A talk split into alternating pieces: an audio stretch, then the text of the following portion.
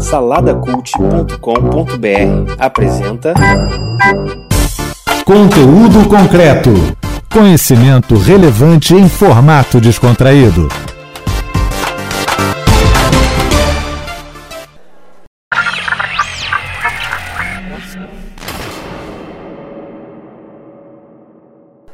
Dia importante para a vida de cada uma de nós, mulheres. Cláudia Ferreira. Jandira Cruz. Eloá. Elisa Samúdio. Maria da Penha. Essas são muitas mulheres importantes da nossa história, importante para o campo progressista, importante para quem está vivendo e hoje não quer apenas rosas ou parabéns, mas vê a data como um dia de luta. Cláudia foi assassinada e arrastada por PMs no Morro do Congonha. A Jandira foi morta em decorrência de um aborto clandestino. Eloá, uma menina, teve, perdeu a vida. Elisa, sumida. Dona Penha, violentamente retirada da sua casa. Exato um ano, no 8 de março do ano de 2016, como infelizmente essa prefeitura mandou remover da Vila Autódromo uma das maiores lideranças que a Vila Autódromo já produziu. Emblematicamente, obrigada, querido. Emblematicamente, Dona Penha teve a sua casa demolida no 8 de março. Mas não se abateu. Naquele 8 de março, se juntou a nós mulheres que estávamos nas ruas para vir para o ato e gritar pelo seu direito à moradia, pelo seu direito à vida e à casa. Beth, que teve o seu marido Amarildo assassinado por PMs na Rocinha. Esses são apenas alguns nomes de muitas mulheres que nós poderíamos citar. Poderíamos ficar aqui os 20 minutos da saudação, dialogando com alguns ou com o público maior sobre essa vida.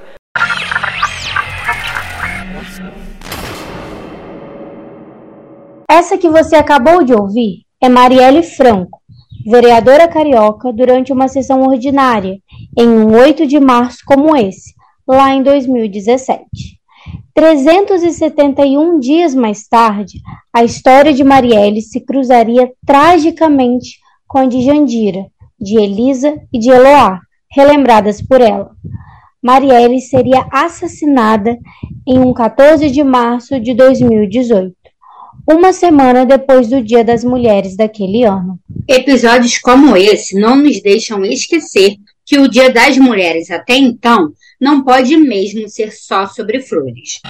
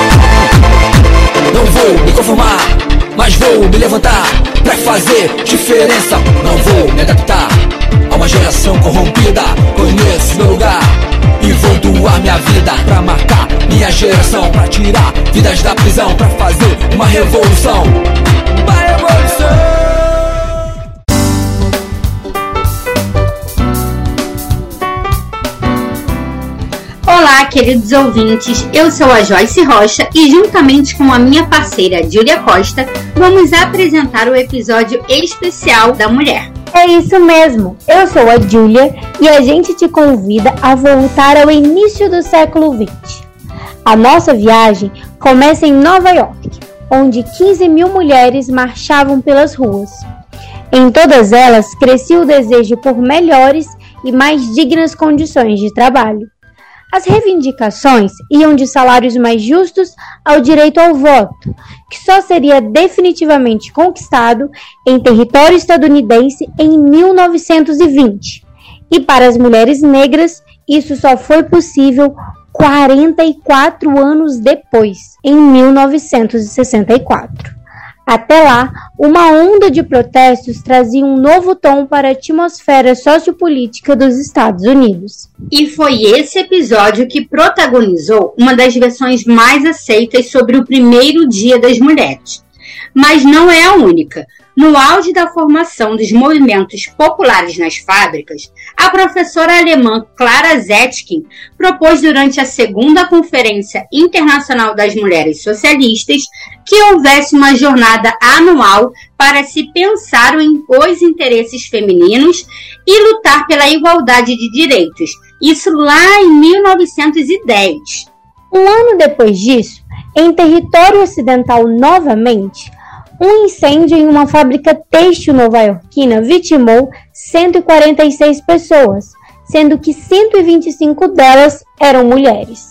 A tragédia estimulou a denúncia acerca das péssimas condições de trabalho e deu início a uma onda de protestos que ganhariam mais força durante a Primeira Guerra Mundial. E, inclusive, foi quase no fim da guerra, em 1917, que o lema Paz e Pão ganhou as ruas russas na voz de 90 mil mulheres. Alimentos para seus filhos e o retorno de seus maridos da guerra estavam entre as principais inquietações dessas mulheres naquele 23 de fevereiro. Apesar dessas mobilizações, ainda no início do século passado, o Dia da Mulher passou a ser oficializado somente em 1975 pela ONU. 8 de março foi escolhido por sua correspondência com aquele 23 de fevereiro, lá em 1917, só que agora no calendário gregoriano. Século 21, 2023, o que será que ficou de legado dessas primeiras mobilizações das mulheres? Bem, no Brasil de hoje podemos dizer que já conquistamos algumas coisas, como o voto que foi conquistado lá em 1932 a maior representatividade ainda caminha. Mas se tem uma pauta que está no foco das discussões atuais, é o empoderamento. Mas você sabe o que é empoderamento, querido ouvinte? Quem traduziu essa palavra pela primeira vez no Brasil foi o educador e filósofo Paulo Freire. E segundo ele, empoderamento é a capacidade de um indivíduo de provocar em si mesmo as mudanças necessárias para evoluir e para se fortalecer. Essa tradução é muito boa, né, pessoal? Bom, com isso, o que quer dizer? Se empoderar é você, mulher, poder fazer suas próprias escolhas, tomar decisões porque você quer e não por causa da sua família ou porque a sociedade está te impondo. A ONU Mulheres Brasil diz que empoderamento é liberdade, autonomia e influência. Empoderamento é conquistar mais liberdade, é conseguir autonomia, é ter influência, é ser capaz de determinar o que você quer e como você quer. Empoderar é poder decidir sobre assuntos que afetam a sua vida, o seu corpo, a sua casa, o seu trabalho, a sua cidade, o seu estado, o seu país e o mundo. Muitas mulheres ainda não têm consciência do poder que possuem, da grandeza que está dentro de cada uma. São essas mulheres que podem reconhecer que são capazes, porque é a partir desse momento que elas podem abraçar a mudança, crescer e serem livres. Mulheres empoderadas são mais produtivas e mais criativas também. Não é, Joyce? Exatamente, Julia. E talvez você que está nos ouvindo esteja se perguntando como conseguir se empoderar, e é por isso que trouxemos algumas falas da psicóloga Anaída Mico, que vai nos ajudar dando algumas dicas de como começar a se empoderar, mesmo para você que tem medo do novo. E o caminho não foi fácil, porque nós somos repletas de medos, de inseguranças, né? Medo de tomar decisão, de ter autonomia, justamente porque nós somos criadas para depender de alguém, da proteção de alguém. E isso passa a mensagem que nós não podemos nos cuidar sozinhas, mas nós podemos sim, viu? E isso não significa ficar só, significa que nós não somos incompletas, nós não somos metades procurando outras metades para nos completar. Nós somos inteiras e merecemos parceiros que entendam, respeitem e admirem isso. Tem uma frase que eu adoro: pegue um medo por dia e mostre quem é que manda é uma construção da autonomia, né, de enfrentamento da vida, mesmo errando, tentando de novo e procurando novos caminhos. É esse enfrentamento que nos empodera.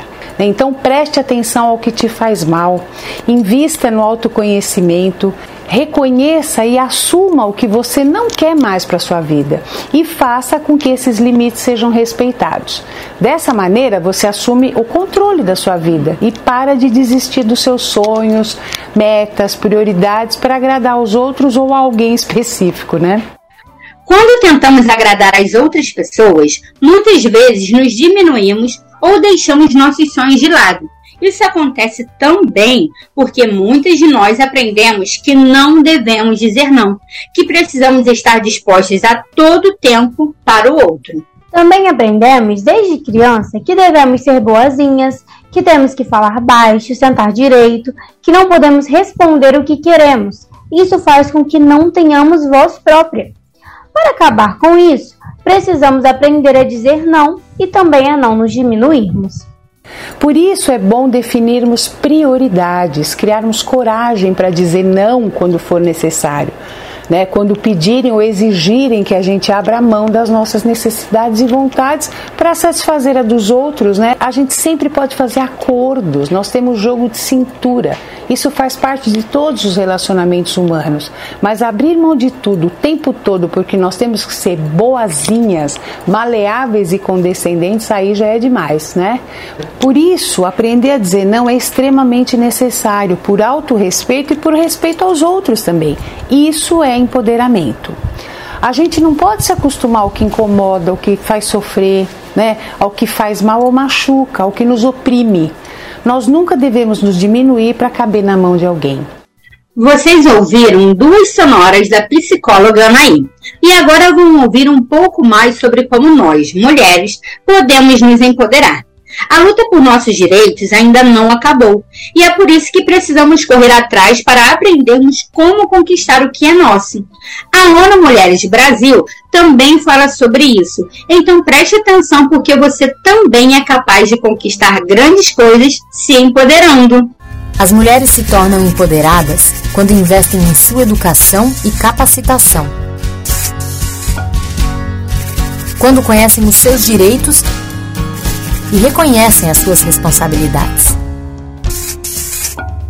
Quando têm voz ativa para expor o que pensam e o que querem. Quando tomam decisões sobre o seu próprio corpo e decidem se querem ser mãe ou não. Quando ocupam espaços de poder e decisão. Quando decidem qual carreira trilhar e recebem um salário justo pelo que fazem. Empoderar as mulheres é permitir que elas sejam quem quiserem. É assegurar que as mulheres e homens se beneficiem dos mesmos direitos e oportunidades. Imagine agora uma sociedade que dá oportunidades e garante os direitos de todas as mulheres e todos os homens. Uma sociedade em que cada pessoa tenha voz e seja respeitada para tomar as decisões que impactam a sua própria vida. Essa realidade é possível. Imagine e faça acontecer. Se empoderar faz com que você tenha consciência dos seus direitos e, como já dissemos, nossa luta ainda não acabou. A desigualdade de gênero é grande aqui no Brasil. Ainda que nós, mulheres, tenhamos conseguido conquistar muitas coisas até agora, ainda sofremos com grande desvantagem. Um exemplo disso foi o crescimento da bancada feminina da Câmara dos Deputados. Com a última eleição, conseguimos conquistar 91 mulheres na Câmara, mas ainda assim não chegamos nem a 20% de mulheres por lá. Precisamos de mais representatividade e igualdade no mercado de trabalho. É por isso que existem os coletivos femininos, feitos por mulheres e para mulheres. Esses coletivos ajudam outras mulheres a entenderem melhor sobre o empoderamento feminino e como conquistar novos espaços. A consciência coletiva é fundamental para que mais mulheres possam crescer. Não concorda, Júlia? É claro, é isso mesmo, Joyce. Uma fortalece a outra e juntas podemos reivindicar os nossos direitos. E aí a gente garante que todas estejam cientes da luta pela total igualdade entre os gêneros em diferentes cenários sociais. Em 2021, nós aqui do Conteúdo Concreto lançamos um episódio chamado A Força da Coletividade, que conta com três mulheres incríveis que fazem parte de coletivos femininos. Se você está nos ouvindo e é aqui da UERJ, fica ligada que você pode acabar encontrando um coletivo para poder fazer parte. A Amanda Danelli é professora adjunta do Departamento de Turismo aqui da UERJ e participa do coletivo GT Mães Cientistas da UERJ, que conta com docentes de todos os centros setoriais da universidade. Bom, é, eu faço parte do GT de Mães Cientistas da UERJ. E como é que ele nasceu, né? Ano passado, a gente foi atravessado por essa surpresa, essa anormalidade né, nas nossas vidas, que é a situação de pandemia. E a situação de pandemia, ela trouxe para a superfície um tipo de dificuldade que as mulheres vivem, que está muito atrelada ao tipo de opressão e de exploração que todas as mulheres vivem na sociedade. Né? Então, como é que é isso? É em geral, atribuído às mulheres é, o trabalho do cuidado, seja do trabalho de cuidado doméstico, o trabalho de cuidado com pessoas adoecidas, seja o trabalho de cuidado com crianças. E isso é, atravessa as nossas vidas em toda a sociedade, não é diferente dentro da universidade, né? As professoras, as pesquisadoras nas universidades também vivem dentro dessa sociedade, portanto, vivem com essa mesma realidade né? É, isso significa que o trabalho de cuidado ele rivaliza com os nossos outros trabalhos possíveis, né? E ao longo do ano passado, na pandemia, a partir do momento em que a gente teve que fazer das nossas casas, né, esse locus único, tanto de trabalho intelectual, quanto de trabalho doméstico, quanto de trabalho de cuidado com crianças, idosos, enfermos, né? É, a gente necessariamente trouxe para a superfície é, o esgotamento dessa situação de opressão de exploração. E foi assistindo uma live do Parenting Science, né, no YouTube do Parenting Science, que eu e Valesca Aureliano nos encontramos. Né? Valesca, professora da Oeste das Ciências Sociais, estava lá assistindo a live e num dado momento ela comentou que ela, junto de outras professoras, estava tentando organizar um GT de mães cientistas na UERJ. E eu imediatamente levantei a mãozinha e falei assim: opa, tô junto. e foi assim que funcionou, né? Chamei Valesca, falei assim: olha, quero seu e-mail, vamos trocar figurinha. E a partir daí, em junho do ano passado, né, junho de 2020, a gente começou a se organizar né? Somos docentes é, que representam todos os centros setoriais da UERJ, tem gente da biomédica, do CTC, é, do CEH e do CCS, né? E hoje a gente também conta com participação de técnicas administrativas e discentes, né? A fim de que esse GT seja bastante representativo e que possa discutir essa questão do cuidado, da parentalidade e de uma promoção de políticas de igualdade de gênero dentro da universidade. E se além de ser aluna você também for mãe, está aí um coletivo que talvez você possa se interessar e fazer parte, né? Além disso, a Mariane Silva Reguini é doutora em Sociologia pela UERJ e faz parte do coletivo feminista Virgínia Leone Bicudo, que é voltado para mulheres pós-graduandas da UERJ e tem um olhar para as desigualdades de gênero. O coletivo feminista Virgínia Leone Bicudo é um coletivo de mulheres pós-graduandas de um instituto da UERJ. Então, ele tenta dar conta de uma questão que é muito específica, né, entendendo quem são as pessoas que chegam hoje na pós-graduação no Brasil, mas que, ao mesmo tempo, como a Amanda disse, lida com questões que atravessam mulheres de todas as escolaridades possíveis. Então, a gente pensa também nesse ambiente que é acadêmico, mas que abarca mulheres que são mães, que não são mães, que, que têm as suas famílias. E as nossas principais atividades são né, pensar as desigualdades de gênero no ambiente acadêmico. Então, para isso, a gente faz um seminário anual que é trazer reflexões de mulheres, não só sobre gênero, né, mas pautar também que mulheres cientistas estão pesquisando sobre os diversos temas da agenda das ciências sociais no Brasil. Então, tem mulher produzindo sobre gênero e sobre as questões né, que são ditas identitárias, mas também tem mulheres produzindo ciência política hard, digamos assim, tem mulheres produzindo sobre outras temáticas. Então, é para poder permear um pouco esse imaginário científico, acadêmico, que muitas vezes é masculino e muitas vezes é branco e muitas vezes não consegue abarcar questões que mulheres conseguem trazer. Então, o coletivo feminista tem um pouco esse lado também, né, de apresentar um pouco da vivência ali dos corredores, de conversar e de apresentar e de apresentar a cidade, de muitas vezes. É de acolhimento também, né, um acolhimento afetivo, é, de criação de amizades e de propiciar é isso, é uma troca acadêmica, intelectual, mas também afetiva, também é emocional, é o o público é privado o tempo inteiro na nossa vida, né? Assim, e é pensar todas as questões de mulheres que são muito diferentes nas suas singularidades, mas que ali estão ocupando o mesmo espaço, né? E pensar na chave reversa também, né? Como esse espaço, transformar esse espaço que muitas vezes não nos quer ali em ser um ambiente mais atrativo e mais convidativo para outras mulheres também. A terceira convidada que participou do episódio foi a Giovana Mariano, que é advogada com foco em direito da família e é coordenadora do coletivo Justiça Negra Luiz Gama.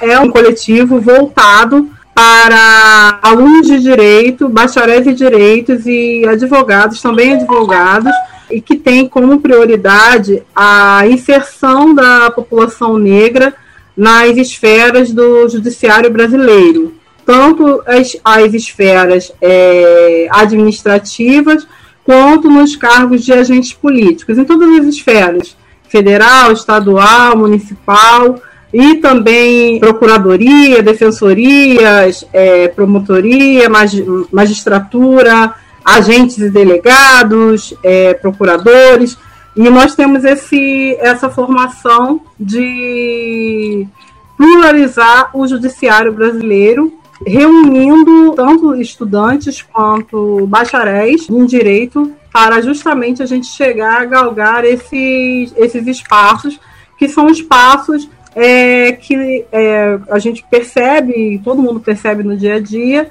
a pouca representatividade negra nesses locais. A gente fala entre nós que nós somos um verdadeiro quilombo. Tem algumas aulas assim que a gente tem que os professores, ele fala, olha, vocês ficam aqui no, no aquilombamento de vocês, na terapia de vocês, depois, quando dá 10 horas da noite, vocês querem que a gente encerre a aula. Eu vou querer meus minutinhos e tudo. Porque realmente é um ambiente de acolhimento, é um, um ambiente de desenvolvimento, é um ambiente de crescimento, um ambiente de projeção de sonhos, um ambiente de retomada de sonhos, que às vezes as pessoas é, desanimam, né? Quando você está sozinho, você desanima, mas quando você está com outros irmãos, quando a gente tem essa unidade, a gente, é, a gente se anima, se ajuda. E as mulheres agora, elas têm tomado um pouco mais, é, adentrado um pouco mais nesse espaço, mas ainda assim esse espaço não é um espaço com tantas mulheres, assim, expressivamente, vide pelos próprios professores, né? Os alunos é, aqui na UERJ, eu acho que eles podem perceber isso, e o índice de professores são, não é tão, tão significativo, né? Tem, nós com certeza temos bem menos mulheres do que deveriam nesses ambientes, né? E o ambiente no judiciário não, não, é, não é muito diferente. Mas esse coletivo, ele realmente ele é voltado para isso. Esse é o objetivo, é pluralizar o, o, o judiciário e nos unirmos, né, num quilombo urbano, digamos assim, né, dentro da cidade, cada um no seu território. Hoje a gente é, atua virtualmente, mas cada um do seu território, é, tentando agregar. Depois de todas essas falas de mulheres incríveis, inspiradoras, e de conhecermos mais sobre alguns coletivos aqui da UERJ, eu quero saber de você, Joyce. O que você achou desse episódio em homenagem a nós mulheres? Apesar de ser uma homenagem, né, nós precisamos lembrar que o dia 8 de março carrega uma história de muitas lutas para conquistar o que deveria ser nosso por direito desde sempre. Foi por causa das mulheres do passado indo atrás de seus direitos que hoje a gente pode votar, a gente pode estudar, escolher se queremos ou não nos casar, entre várias outras conquistas importantíssimas, né? É verdade. Conquistamos muitas coisas mas precisamos continuar lutando para alcançar a igualdade de gênero, para ocuparmos mais espaços profissionais, para que entendam que merecemos respeito em todos os lugares e, para além de tudo, podermos ser nós mesmas sem medo de imposições. Então, mulheres que estão nos ouvindo, vamos dar orgulho para as mulheres que vieram antes de nós nessa luta e que abriram um grande espaço para que hoje nós conseguíssemos conquistar tantas coisas. Corra atrás dos seus sonhos sem medo e se tiver alguma dificuldade, não se esqueça que os coletivos estão aí para te ajudar a fortalecer, te amparar e seguir em frente nessa luta que é diária. É isso mesmo, Joyce. Que possamos crescer juntas e seguir nesse caminho de mais conquistas. Esperamos que vocês tenham gostado do episódio especial para esse dia. Um grande abraço em todas vocês.